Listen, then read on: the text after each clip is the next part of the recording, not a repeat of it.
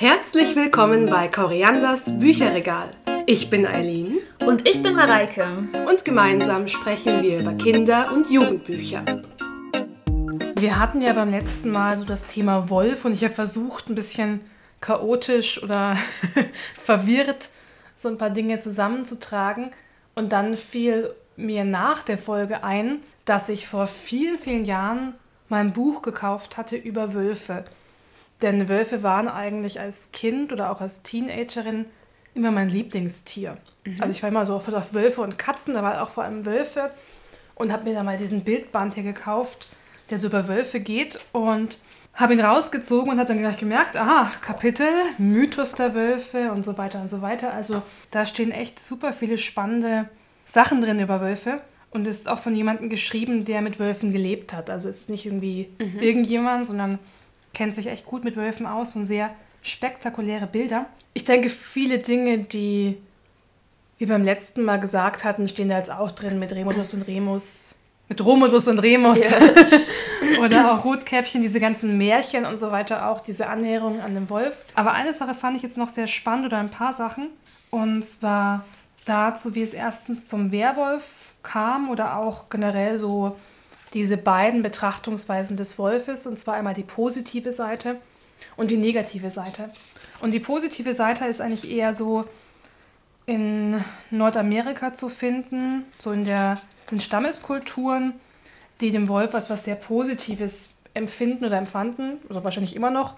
Zum Beispiel gibt es den Stamm der Shoshonen, die geglau oder glaubten, dass Kojoten und Wölfe die Welt erschaffen hätten und dass auch man nach dem Tod wieder ins Reich der Kojoten eingehen würde. Und dass Wölfe zum Beispiel den Pfad bewachen. Also wirklich so als, als Wächter oder auch ein bisschen wie bei, bei Cerberus vielleicht. In der Antike war das ja eher so ein negatives Bild. Aber die vielleicht auch leiten, so als Pfadfinder eigentlich. Mhm. Also und auch Atreo ist ja auch ein Pfadfinder. Ja, ja, eigentlich schon. Das passt dann auch wieder, ja. finde ich, sehr dazu.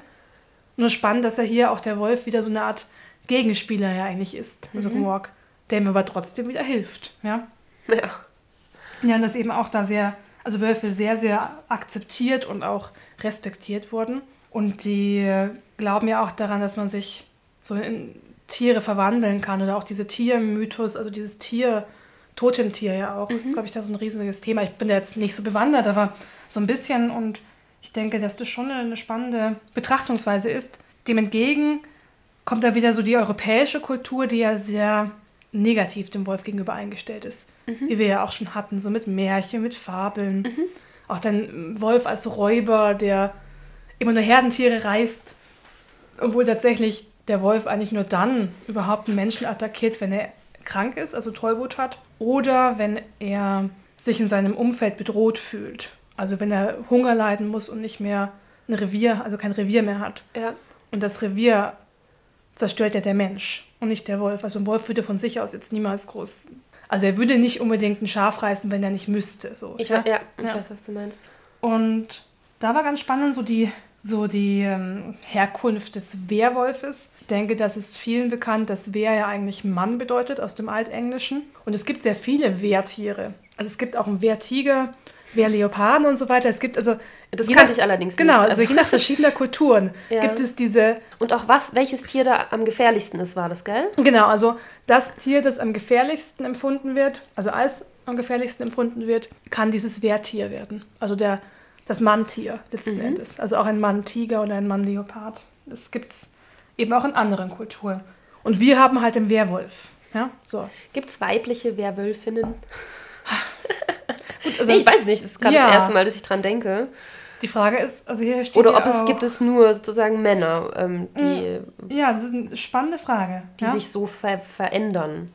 Wenn wir davon ausgehen, dass jetzt hier wer altenglisch ist, müssten wir jetzt genau in die Sprachgeschichte reinschauen, ob das nur Mann ist oder auch mhm. Mensch. Ne? Genau, Mensch. Ich denke ja. mal, dass es eher, vielleicht eher sogar Mensch ist. Ja? Mhm.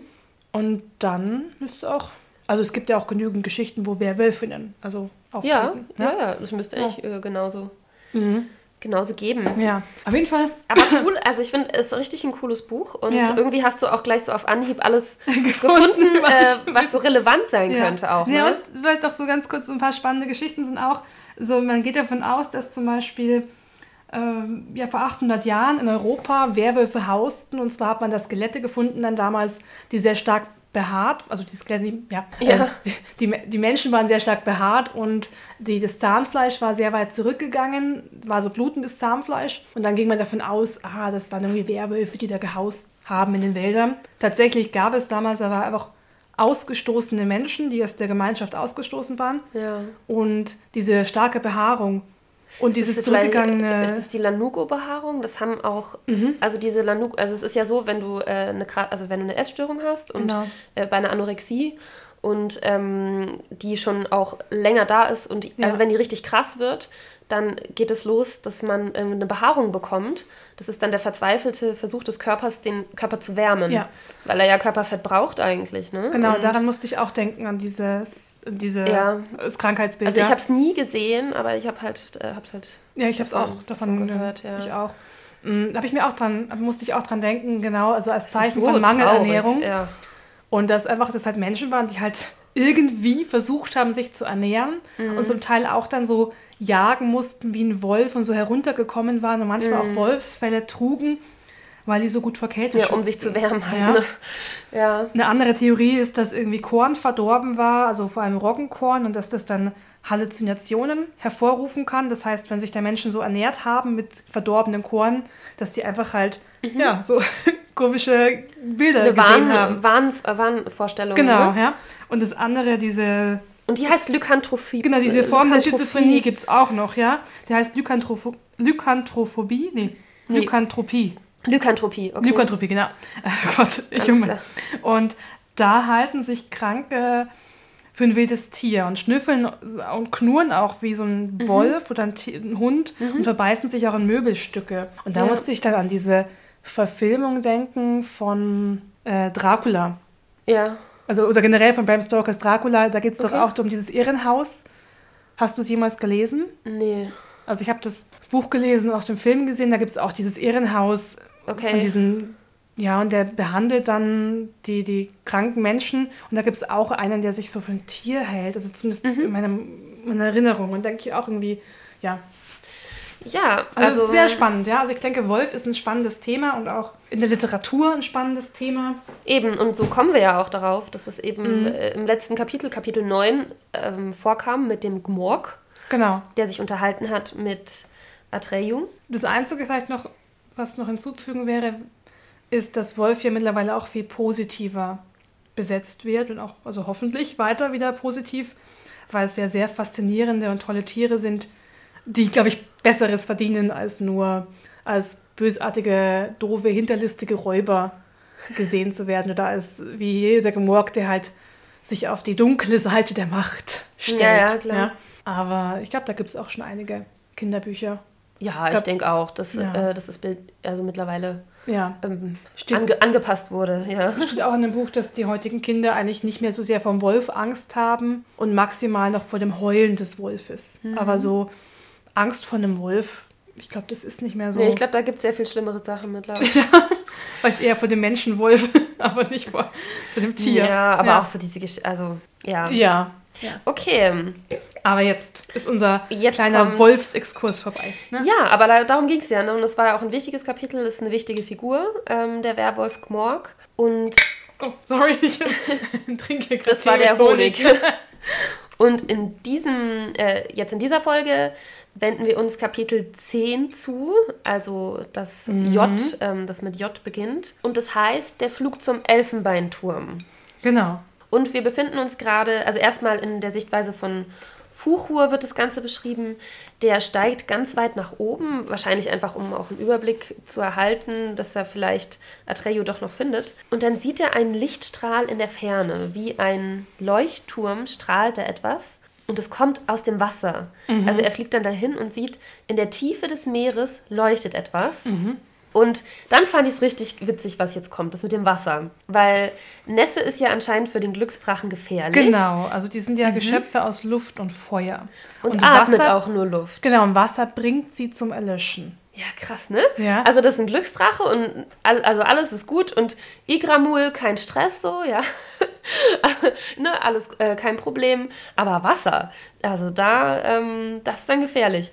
Genau. Und ich fand es auch so witzig, also sie ernähren sich ja von Luft und Wärme. Mhm. Und irgendwie musste ich dann, nee, oder von Licht und Wärme? Ich weiß es gar nicht, schau nochmal. Mm, Moment. Ich glaube von Luft und Wärme. Ne? Luft und Wärme, ja? Ah ja, okay, nee, dann, dann passt es nicht. Ich musste irgendwie kurz an diesen Lichtnahrungstrend denken. Sag, sagt ihr das was? Ja, ja, sag mir was. Ja. ja. Naja, Ja. Hat, hat mich irgendwie kurz dran erinnert. Ja. Ähm, aber er lässt sich vom Wasser nicht aufhalten, taucht dann ein. Genau, denn ein Ja. anderer mächtiger Wille hat von ihm Besitz ergriffen. Und zwar Aurin lenkt ihn. Also Aurin will wieder gefunden werden. Genau, das ist ja auch Aurin, was da Genau. leuchtet. Ich, sa- ich spreche immer die Sachen falsch aus. Ich sage immer Aurin, weil ich halt das so lese, aber ähm, Äh, ja, gut. Ja. Ich spreche es halt so aus, wie ich es gehört habe. Genau. Ja, ich glaube, es ist wahrscheinlich relativ, ja, wahrscheinlich frei wählbar, wie man es aussprechen darf, weil ja. Ich glaube, man kann das aussprechen, so oder so. Also Ich meine, wahrscheinlich. Atreu hat ja dieses, diesen Akzent, ja? Deswegen vielleicht dieser Akzent auf Atreu, ja? Oder, aber bei Aurin, Aurin, ich sage immer Aurin, aber wahrscheinlich klingt auch Aurin besser. Einfach nach, wahrscheinlich hat der Leser das auch nach dem Klang äh, auch entschieden. Oder wir machen das I, also das Y als ein Ü, Aurin. Nein. So. Also, auf jeden Fall taucht er ein. Und ja, und dann fühlt er gleich, wie er abkühlt, Mhm. der Fuchur. Und das Aurin ist eben im Wasser und Fuchur nimmt es mit. Genau, ja. Und- Genau, der Wille von Aurin leitet ihn. Und dann entdeckt er die Insel und die Stadt. Genau, aber als er dann weiterfliegen kann mit dem Aurin, er ist ziemlich erschöpft, dann merkt er auch, was für einen Schutzfaktor dieses Aurin hat. Also Ja. welche Kraft es ihm gibt, dass er vorher immer Atreo hatte. Und das, glaube ich, ist auch irgendwie wichtig, dass er, solange er den Aurin trägt, hat er wie so eine Art, dieses Schutzschild. Genau, dann kommt er eben zur Spukstadt. Ja? Er kommt zur Spukstadt und Atreyu ist in dem Moment schon so, oder Atreyu geht es nicht gut, der hat im Grunde schon aufgegeben, ist halb bewusstlos. Und er träumt, ach ja, das, auch, das fand ich auch irgendwie ein bisschen traurig, wo ich das gehört habe. Er träumt dann von dem Büffel und er ruft nach den anderen Kindern und ruft nach Artax und nach der Kaiserin. Und Ja. irgendwie, irgendwie fand ich das so äh, äh, ja, irgendwie traurig auch, ja. So vorstellen, so dieser kleine Junge, der dann da halt auch nach, also sich an seine Heimat erinnert ja, Ja. auch, an die Büffel, an die anderen Kinder und an das, was ihm vertraut ist. Und irgendwie hat es mir leid getan, ja, dass er da irgendwie so verloren, Ja, er fühlt sich jetzt ist, komplett ja. als nichts und als niemand. Ja? Mhm. Und er ist nicht einmal ein Jäger geworden und alles war eigentlich vergebens. Mhm. Ja. Du, was mir gerade noch eingefallen ist, als ich Spukstadt gesagt hatte, vielleicht ist der Name der Grund dafür, dass du es so wenig gruselig findest. Denn ich finde, Spukstadt klingt Ja, irgendwie, irgendwie putzig. Ja. Ich finde, es klingt jetzt nicht, vielleicht weil wir mit dem Wort Spuken nicht mehr so viel. Ich finde eher Horror ist so, ein- so ein stark Ja, oder Horror, Thriller ist so ein starkes Wort, aber so spuken oder spukt etwas. Ja, das ist halt so. Man hat halt auch schon ähm, einen anderen Bezug teilweise Mhm. zu solchen. Ja, zu Spuk. Ne? Äh, dann gibt es ja auch positive Figuren. Also Spuk muss ich so an, an, an den Zum Geist. Ja, Kasper, der Kasper den Geist denken. Weißt du, was ich meine? Also, Kasper. ach Gott, das gab es irgendwie. Also ja, ich, ich erinnere klein war, mich es gerade das. irgendwie an Kasper so ein bisschen. Da war Oder halt so, an Heubu, ja? An Heubu. Ja, sowas, denken, genau. Ja? Oder das kleine Gespenst. Ja? Ja, das kleine Gespenst, genau. Ja. Also es ist einfach, ähm, ja, es ist irgendwie ein bisschen harmlos. Irgendwie. Genau, es, für es uns. klingt jetzt, harmlos, ja? ja. Das, das ist, mir gerade nochmal Das eingefallen. kann schon sein, dass es daran liegt, ja. Ja. Und ja, Fuchur findet jetzt Atreyu und Fuchur hat sich aber auch stark verletzt. Ne? Also habe ich irgendwie aufgeschrieben, das stimmt, oder? Ne, er ist einfach sehr, ist sehr stark verletzt. geschwächt durch diesen, Oder einfach geschwächt. durch okay. diesen Hineintauchen in das Wasser. Ja. Und hat er sich nicht auch bei der Landung irgendwie was aufgerissen oder so? Oder äh, erinnere ich Moment, dich? Moment, Moment. Muss mal schauen. Also ich finde es gerade nur, dass er eigentlich gerne umgedreht wäre, aber Aurinen weiter. Doch, an dem scharfen Dachfirst eine schwere Wunde in den Leib gerissen. Ah ja, stimmt. Ja. Genau, der hat sich da. Habe ich jetzt gar nicht markiert oder aufgeschrieben. Der hat sich da irgendwie bei der Landung verletzt, genau. Genau, und wir erfahren jetzt auch, also er trifft auf Atreo, sieht ihn und den toten Gomorg und freut sich, dass er rechtzeitig gekommen ist, möchte ihn befreien, schafft es aber noch nicht tatsächlich. Also so einfach ist es gar nicht, Atreo von dem Gebiss Gomorgs zu befreien. Ja, Wir erfahren aber auch, dass es ein Glück war, Ja. da der Sog des Nichts schon super, super stark ist. Mhm. Das merkt er bei Fuchur gar nicht, weil er ja äh, Aurin trägt. Genau. Und Morg war eigentlich ja, der hat ihn festgehalten mit seinem Biss. Genau. Das ist gut, Also, weil er sonst eh schon ins Nichts gegangen wäre. genau, also ohne Gmorg wäre Atreo schon längst weg. Also merken wir eigentlich, hey, cool, dass Gmorg da ist. Ja, ja, der war eigentlich ganz wichtig. Ja, Mhm. ne? Und gut, warte mal, dann. Durch die Berührung Aurins löst sich dann aber das Gebiss. Genau. Und Fuhur meint, ah, na, jetzt komm, jetzt gehen wir, wir, wir fliegen weiter. Und Atreo ist aber schon fort. Ja, ja, der Atreo, der kann sich selber gar nicht mehr kontrollieren. Genau. Seine Glieder gehorchen diesem Sog und er ähm, geht aufs Nichts zu und Fucho rettet Er rennt. ja. Oder rennt, ja. Und Ja. Fucho rettet ihn dann aber. Genau, also er packt ihn gerade nochmal und dann sausen sie in die nachtschwarze Nacht. Äh, die nachtschwarze Nacht. Ja, in die, tief, die tiefschwarze Nacht, meinst du das? In die Nach den nachtschwarzen Himmel, wollte Okay, ich sagen. okay. Aber Nee, nee, schon die nachtschwarze Nacht. ja, es ist nachtschwarze Nacht. Also, ja, es ist ja auch, ja, das stimmt ja. genau. Und es ist genau die längste Nacht, die er je erlebt hatte. Habe ich mir auch noch aufgeschrieben. Ähm, Ah ja. und dann ist es noch irgendwie. Na, ganz kurz erfahren Ja. wir nur, die Turmuhr schlug neun. Ah, Ja. ja. Also haben wir schon wieder zwei Stunden geschafft, Mhm. ja, von der Lesezeit. Also hier so viel zum ähm, Erzählzeit und erzählende Zeit ist nicht. Gut, ich denke, diese ganze Sache, also von Fuchur und Atreo ist ja viel, viel länger als so zwei Stunden. Aber allein schon, dass Bastian halt für die paar Seiten Ja, zwei Stunden brauchen soll. Also ja, gut. ähm, gut, vielleicht ist es für ihn noch mehr als für uns. Ja, vielleicht Mhm. lebt er mehr in der Geschichte als wir. Ja, vielleicht hat, ähm, ja, vielleicht ist es viel noch länger irgendwie. Mhm. Ja, genau. Also sie äh, fliegen zum Elfenbeinturm Mhm. und da wird dann auch immer gesagt, ja, das innere Zentrum von Phantasien ist der Elfenbeinturm. Und Genau. es gibt da keine richtige messbare äußere Entfernung, sondern die Wege, ähm, die Wege liegen oder äh, äh, sind, sind im Zusammenhang mit dem Seelenzustand. Also, Mhm. dass, äh, dass es lange oder kurz dauern kann. Der, der Lesenden, ja. Also das, ich habe mir aufgeschrieben, dass es sich, dass die geografischen Gesetze sich je nach Bedürfnissen oder Vorstellungen ändern. Also das- ja, des Willens derjen desjenigen, die ändern sich je nachdem, was ich mir vorstelle Ja. oder wie es mir gerade geht, was ich gerade brauche. Ne? Ja. Macht Als auch Leserin. Sinn. Macht auch ne? Sinn irgendwie, ja. Dass es nicht unbedingt logisch ist, wo etwas ist oder wie lange es dauert, irgendwo hinzukommen. Mhm. Ähm, sondern dass es eben auch ja, äh, flexibel ist oder variabel. Obwohl ich es ein bisschen unlogisch finde mit diesem südlichen Orakel, ganz ehrlich. Ja, Als Atreo, genau. So ganz, ja. Als er am Anfang unterwegs war, hat ja auch damals die, die Schildkröte, wie hieß sie nochmal? Die uralte Morla. Genau, die uralte Morla hat ja auch gesagt, du schaffst diesen Weg niemals. Mhm. Was ja auch wieder auf ihren Seelenzustand hindeutet. So dieses traurige, traurigen, die Sündvoll der Traurigkeit, ähm, Hoffnungslosigkeit, du schaffst es sowieso nicht. Mhm. Aber trotzdem hat sie darauf hingewiesen, dieses südliche Orakel ist viel zu weit weg. Es ist am anderen Ende Phantasiens. Und jetzt erfahren wir eigentlich, sind die Wege variabel. Ja. Oder, ja, ist irgendwie oder, komisch, ja, das stimmt schon. oder geht es dann nur mit dem Elfenbeinturm, dass der irgendwie immer variabel ist? Ah, doch, ja, natürlich, stimmt. Der Elfenbeinturm. Ah ja, okay. Nee, da, stimmt, ja, da, ja, nee, dann macht es doch Sinn. Das ist nur der Elfenbeinturm, das sind gar nicht äh, alle. Ich bin mir nicht ganz sicher. Also ich habe irgendwie das mir so aufgeschrieben, dass es schon, es ist nicht vorauszusehen, welches Land an welches andere angrenzt. Okay. Sogar die Himmelsrichtungen ändern sich. Ja.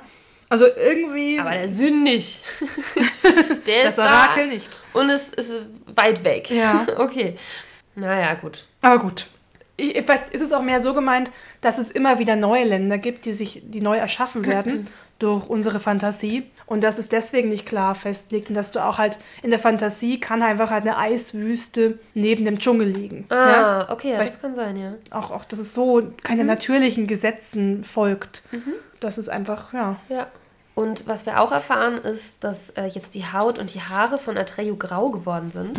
Und auch der Drache ist ganz unwirklich geworden, weil die beiden dem Nichts einfach zu nah gekommen sind. Und Atreyu ist halt auch sehr verzweifelt. Er denkt dann auch, oh Gott, es gibt keine Rettung mehr und das muss ich jetzt der kindlichen Kaiserin sagen. Und, ähm, und dann, dann äh, erfahren wir doch was äh, von äh, Fuchur, wo er ein junger Drache war. Genau, also ich habe mir aufgeschrieben, dass die beiden zwei Gespräche führen. Das erste Gespräch geht über diesen Gesundheitszustand Also wo auch dann Fuhrer fragt, ja, wie geht's dir, mein kleiner Herr?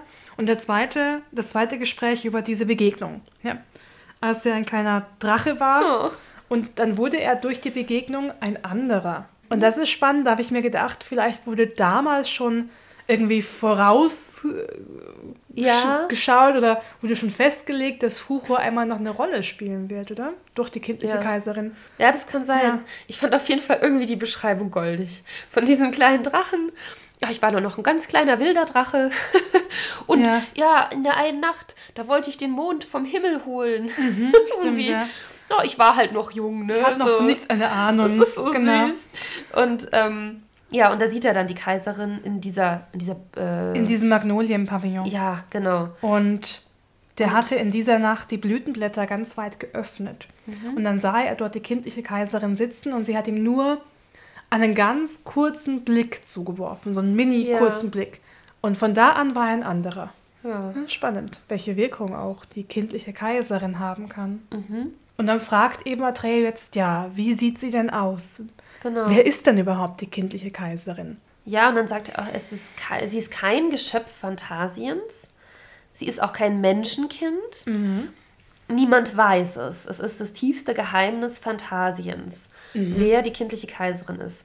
Ja, aber dann bin ich jetzt schon da, wo sie schon ankommen, sozusagen am Labyrinth. Ja, ich hatte mir was, ich wollte was aufschreiben über die kindliche Kaiserin. Ja. Ich habe, du siehst auf meinem Blatt ist hier so eine Leerstelle. Aha. Da hatte ich eigentlich noch mal was nachgelesen, wollte es aufschreiben, musste dann die Bücher zurückgeben. und dann, da wir uns so spontan getroffen haben, konnte ich es nicht noch mal nachlesen, aber vielleicht bekomme ich noch ein bisschen was zusammen zum Thema kindliche Kaiserin. Also sie sieht ja aus wie ein junges Kind mhm. und es gab so ein paar Forschermeinungen, die dieses idealisierte Bild eines Kindes von, Men äh, von Ende, schon sagen von Mensch, von Ende ja. darin sehen. Also sie ist ein bisschen komplex. Vielleicht können wir auch beim nächsten Mal noch mal ja. mehr über sie sagen. Dann lese ich auch noch mal nach. Aber so meine eigenen Gedanken waren auch, dass sie so dieses Kinderwesen ist, dass diese unglaubliche unschuldige Fantasie auch hat, mhm. dass sie ja zwischen Gut und Böse keinen Unterschied macht, aber auch gleichzeitig natürlich ein wahnsinniges, eine wahnsinnige Macht bündelt, die sie aber gar nicht benutzt oder auch nicht benutzen. Ja, ja. Ich denke, sobald sie die Macht benutzen würde, würde sie als Konstrukt zusammenfallen. Mhm. Sie kann sich ja nicht gegen Gut oder Böse ja, erheben weil dann sie als Instanz nicht mehr funktioniert. Also eine interessante Art der Herrschaft eigentlich, der Herrschaftsform. So das ganze Zentralistische mit diesem Elfenbeinturm und so hat ja auch was schon so, ich will nicht sagen diktatorisches, aber äh, schon irgendwie eine Art, ja, so Sonnenkönig-mäßiges. Ja. Aber dem steht eben gegenüber, dass sie ja gar nichts tut. Ja? Mhm. Gut, die haben vielleicht auch nichts getan, zumindest nicht für Erfolg äh, aber nur vielleicht für ihr eigenen. Aber sie macht ja auch nichts für sich. Sie ist ja einfach nur da, ja? Ja. Sie, ja, irgendwie. Ähm, also es ist, ja, sie ist schon eine, mm, ja, also sie, keine leichte Figur, auch eher wie.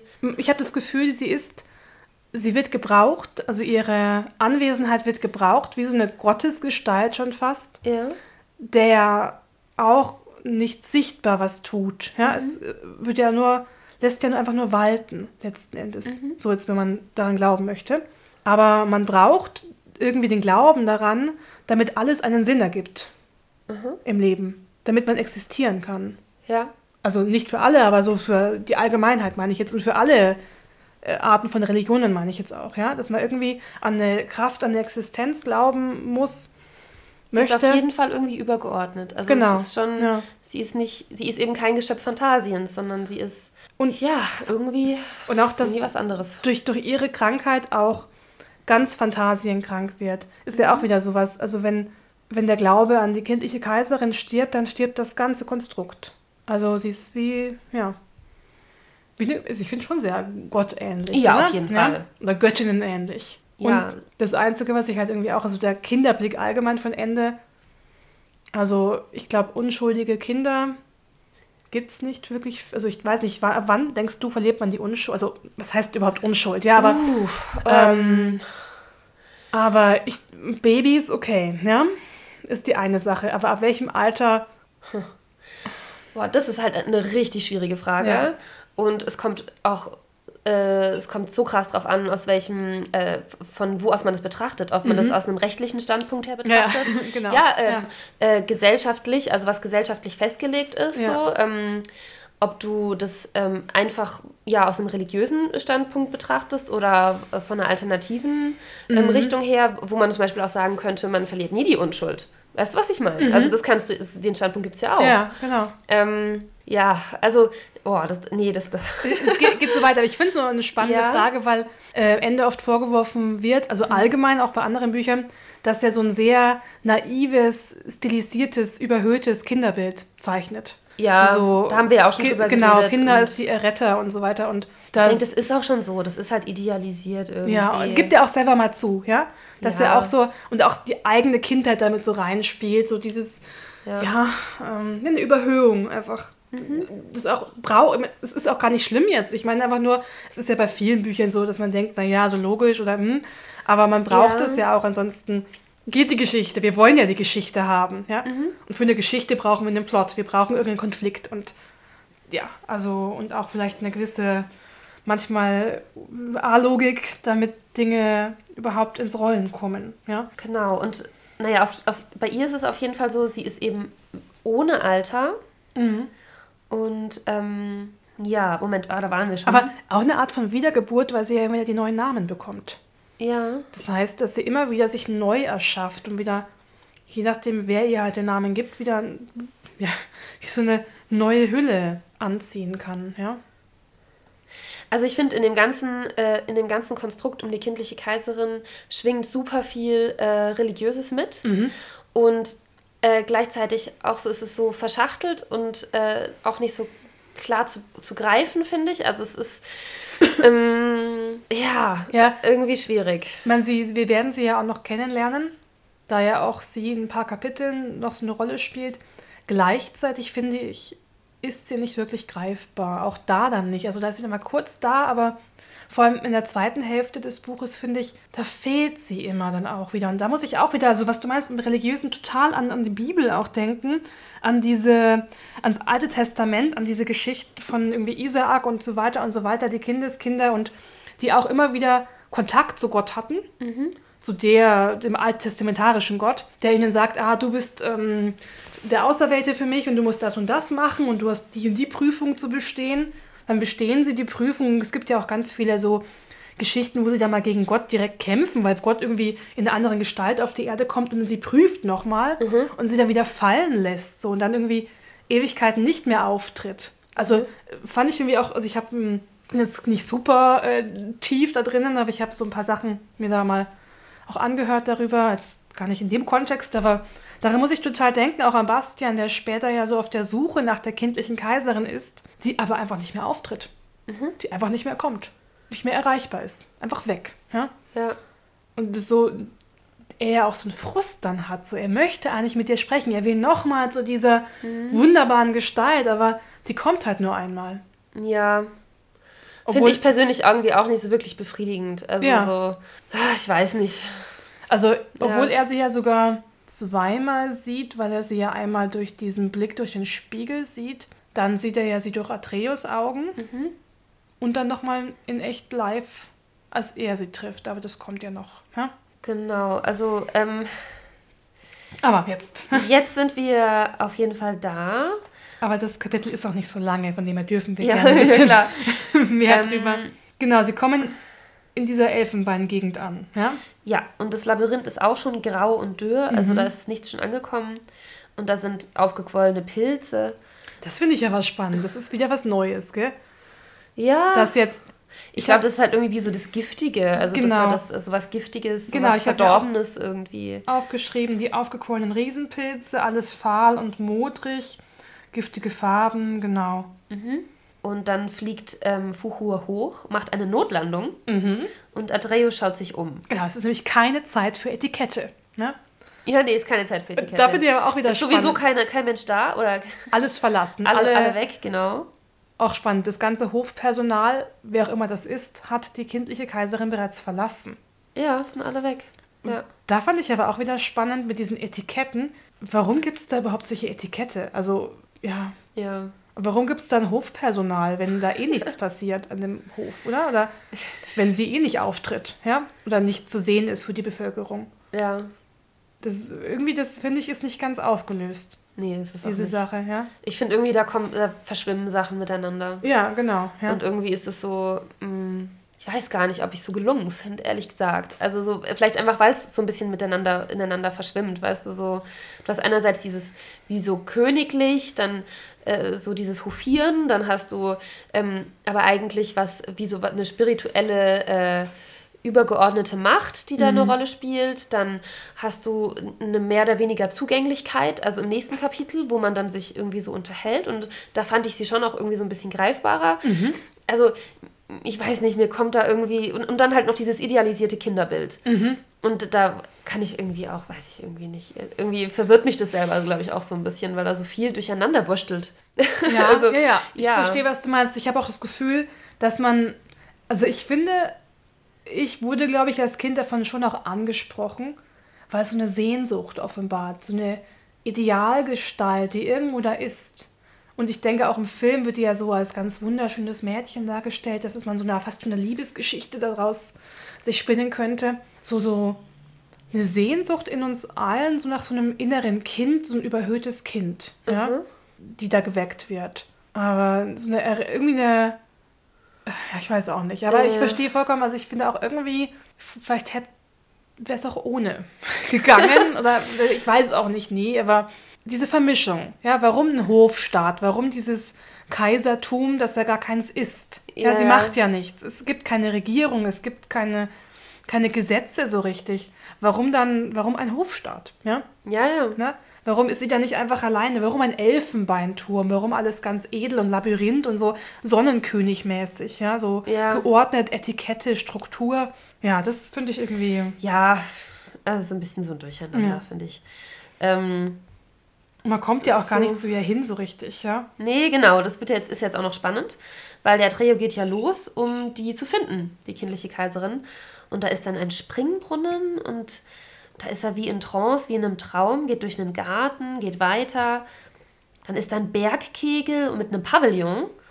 Und da kommt es dann irgendwie, also man kann das dann nicht erreichen, so von alleine, sondern es muss einem geschenkt werden. Genau, ich hatte gerade eine Idee, Mhm. dass dieser ganze Elfenbeinturm und dieses ganze Springbrunnen-Zeug und Labyrinth Ja. könnte ja auch wieder aus Bastians Fantasie entspringen, dass das seine Fantasie, seine Darstellung, sein Wunschgedanke von dieser, sag ich mal, von diesem kindlichen Kaisertum ist, Ja. da er später ja auch ganz gerne danach strebt. Vielleicht ist es so seine Vorstellung und vielleicht, wenn jetzt du das lesen würdest, in deiner Fantasiewelt, also bei mir wäre es vielleicht eher eine schöne Hütte irgendwie Ja. am Meer oder, äh, weiß nicht, so draußen und, und irgendwie was ganz anderes. Also was ja? ich mir gedacht habe, war eher so die Parallele ähm, wie zu richtiger Religion. Also in, äh, oder zu der Religion, ne, die, Mhm. Kirche die wir oder- haben. ja. Eben. Also du hast ja eigentlich äh, äh, ähm, da Gott, ja, in einer monotheistischen Religion. Mhm. Und das Ganze drumherum ist ja aber menschengemacht. Mhm. Also so, du hast diese fetten Kirchen, du hast diese krassen Rituale, dann hast du äh, diese Ja. Mhm. Kleidung und ne, alles, was da so dazugehört. Ähm, also so, und, und sozusagen, es ist aber eigentlich, ist dieses übergeordnete Göttliche wie so entrückt davon.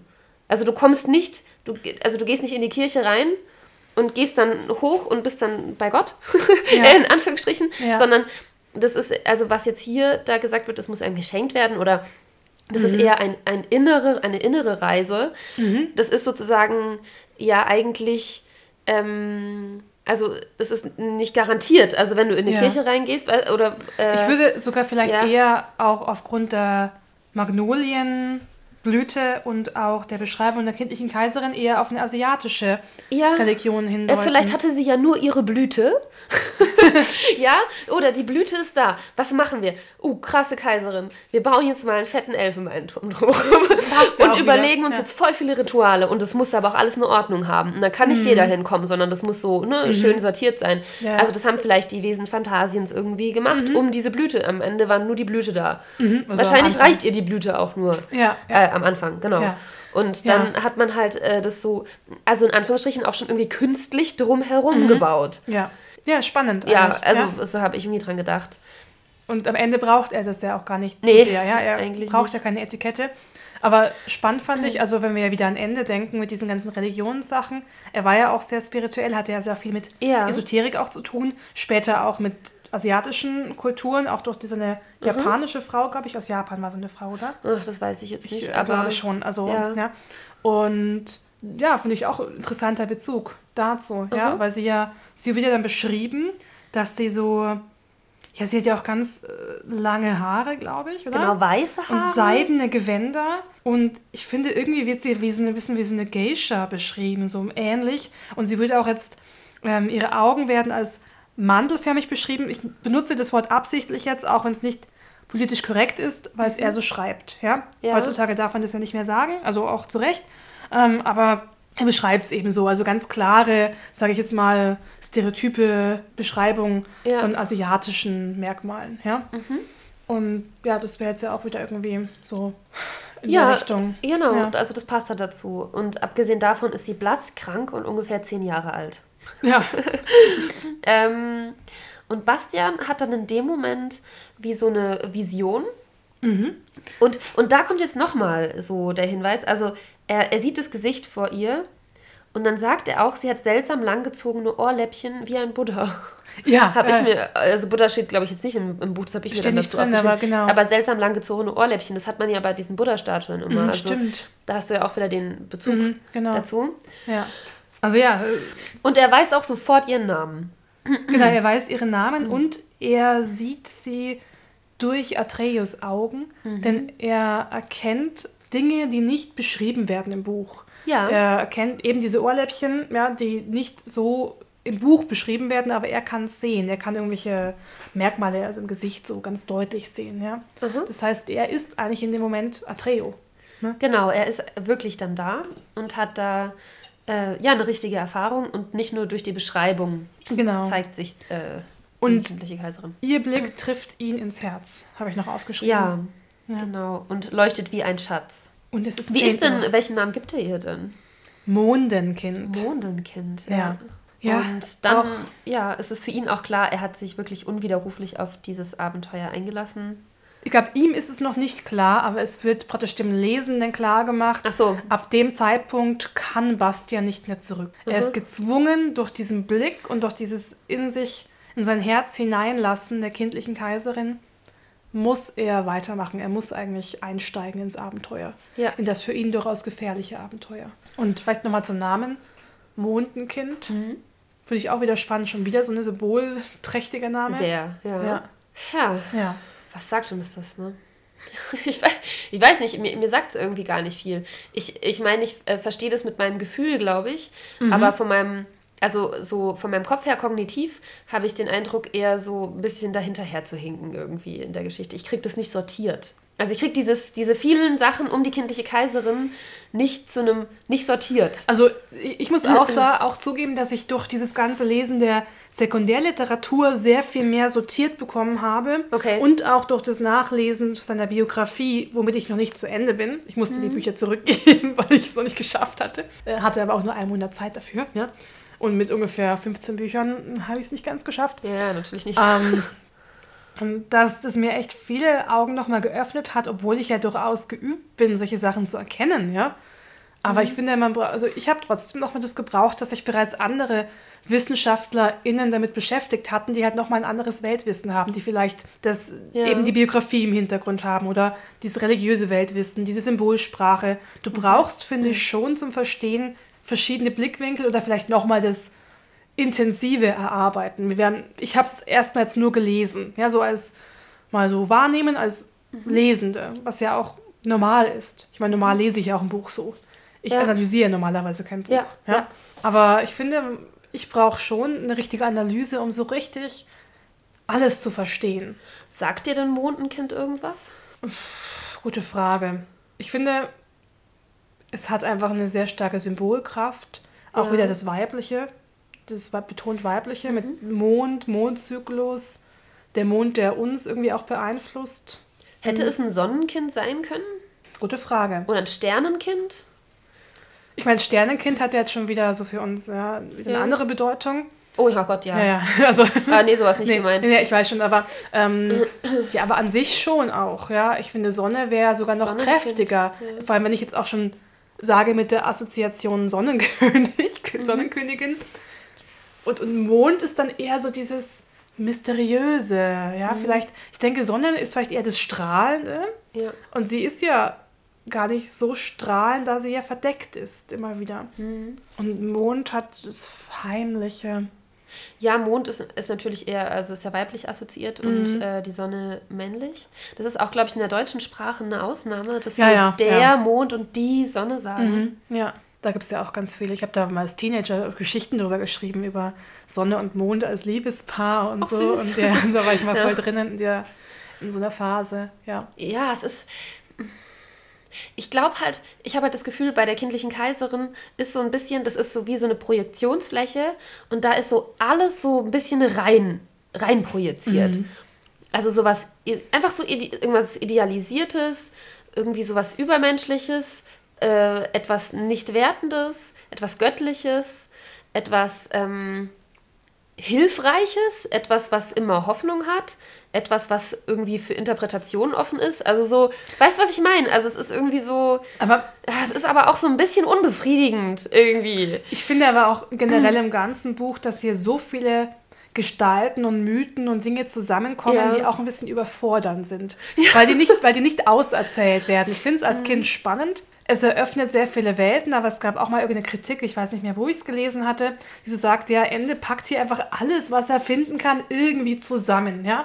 Ja. Und vermischt das irgendwie, was ja auch total cool ist. Ich meine, auch beim Harry Potter-Universum haben wir alles. Wir haben auch im Herr der Ringe-Universum sehr viele Mythen und Dinge zusammengeworfen, aber die sind länger irgendwie. Ja, er hat wirklich, das ist sehr dicht, Sehr- ja. Und du ha- hast schon recht, das ist so dieses alles zusammengeworfen. Du hast es Ja. irgendwo gelesen. Ich habe Ja. übrigens keine einzige negative Kritik irgendwo finden können. Echt? Ich Doch, habe ich- gesucht. Ich habe gesagt, ich habe wirklich am Anfang nur einfach mal Kritik. Dann habe ich echt so ein bisschen, schon so ein bisschen frecher gesucht, ja. Mhm. Die unendliche Geschichte schlecht. Oder irgendwie solche Sachen. Einfach mal schauen, was kommt, ja. Ja. Nix. Einfach nix. Es war einfach alles gut. Ich weiß nicht, habe ich irgendwie falsch gesucht.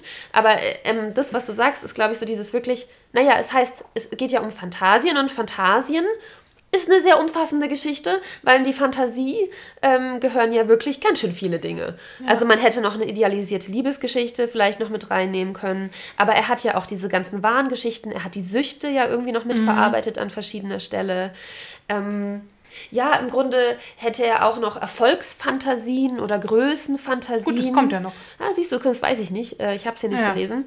Aber solche Sachen könnten auch noch mit rein, ja. Also, ähm, was, wo man einfach, es ist so ein bisschen, als hätte man so ein Brainstorming gemacht, Fantasie. Brainstorming, Fantasie, alles klar. Wir haben Fabelwesen, wir haben die Mythologie, wir haben äh, Sachen aus der Antike, wir, wir haben, ne? Also Ja. es ist wirklich so wie so fettes Brainstorming. Vielleicht hat Ja. er ja so ein Sheet gehabt. Wer weiß, Mit so ja. tausend äh, Stichpunkten und jeder muss mal rankommen. Aber ich finde es auch wieder cool. Also ist auch irgendwie cool. Es ist auch nicht schlecht, es ist cool. Nee, weil man halt auch so viele Anknüpfungspunkte Ja. hat und eben, wie wir ja schon öfter besprochen haben, die Möglichkeiten, Geschichten weiterzuerzählen. Wir, Es treten auch so viele Fabelwesen, Lebewesen auf, deren Geschichte man weitererzählen kann. Ja. Und wurde ja auch getan. Wir müssen immer noch diese Bücher lesen oder irgendwo her organisieren, diese, die es gibt, ja? Ja. Wo was weiter. Oder, oder nach unserem Podcast schreiben wir eine Geschichte weiter. Zusammen. Oh, Oh, eine Liebesgeschichte oder sowas. ach ja. cool, ja, warum nicht? So eine Komm, Fanfiction darüber. Kann man aber echt überlegen. ja, oder vielleicht gemein. Ich ja. weiß nicht, wie man ein Buch zusammenschreibt. Also ich, ich schreibe ja selber Ja, ja. ein Buch, aber Ja. ähm, also ich, ich ein Satz, du ein Satz. Nee, er müsste Nein, aber ähm, kapitelweise und dann sich schon den Plot gemeinsam überlegen. Ne, man und man könnte natürlich auch zum Beispiel aus zwei Sichten immer wieder schreiben. Mhm. Dass man ein Kapitel weiterschreibt und dann die andere Person. Ich glaube, es ist schon möglich. Oder man setzt sich wirklich hin zusammen und schreibt wirklich gemeinsam Satz für Satz in einem Kapitel. Was aber bei unserem Zeitkontingent, glaube ich, nicht möglich wäre. Aber dass wir einfach so praktisch unsere Geschichte ausdenken. Oh, oder man schreibt so eine Liebesgeschichte. ich hatte so eine Idee. Also zum Beispiel, du wärst die Frau und ich der Mann. Also ja, zum Beispiel, also die, Männer, die Männersicht, ja. Du, du bist der Mann. Die, ja, ich habe Okay. dann die Männersicht und du die Frauensicht zum Beispiel. Und man würde so parallel eine Geschichte schreiben und jeder würde dem anderen sozusagen ähm, äh, Stichpunkte zuwerfen. Also ich werfe dir sozusagen aus meiner Story fünf Stichpunkte zu und du nimmst bei dir Bezug darauf und wir schauen, was am Ende so dabei rauskommt. Also ob man sich so trifft, weißt du, was Mhm. ich meine? Also, dass man, das ist wie so, wenn du diese Bilder, die, diese, Ja, ich diese die- Spiele, das- der eine malt einen Kopf, der andere malt einen Hals und so weiter, ne? Solche und Sachen am mache Ende ich bei mir dann, in der Arbeit, ja. genau, Ähm, ähm, was, was am Ende da rauskommt. Ne? Ja, aber wir sollten ja schon auch irgendwie Bezug nehmen zu einer Geschichte. wir suchen der, uns was. Ich, ich weiß schon was. Also ich habe schon eine Idee. Okay. Ähm, welche Geschichte, aber sobald wir in dem Kapitel Ich glaube, sind, Figuren gibt es genug. es gibt genug Figuren und ich, du wirst es merken, wenn wir die Personen treffen, denke ich. Oder wir denken oder wir finden noch was anderes und vielleicht machen ja unsere Zuhörenden auch mit. Wer weiß. Ach, das wäre ja cool. Und dann machen wir vielleicht, was weiß ich, machen wir jeder zehn Seiten oder so und dann können wir es vorlesen. ja, So. ja, aber auf jeden Fall, also es hört sich auf jeden Fall nach Spaß es an. macht bestimmt Spaß. ja. Ja. Okay. Also, Wir haben es geschafft sagen, diese, diese Woche. Genau, dann freuen wir uns auf das Kennenlernen Der der Kaiserin. Okay. Bis nächste Woche.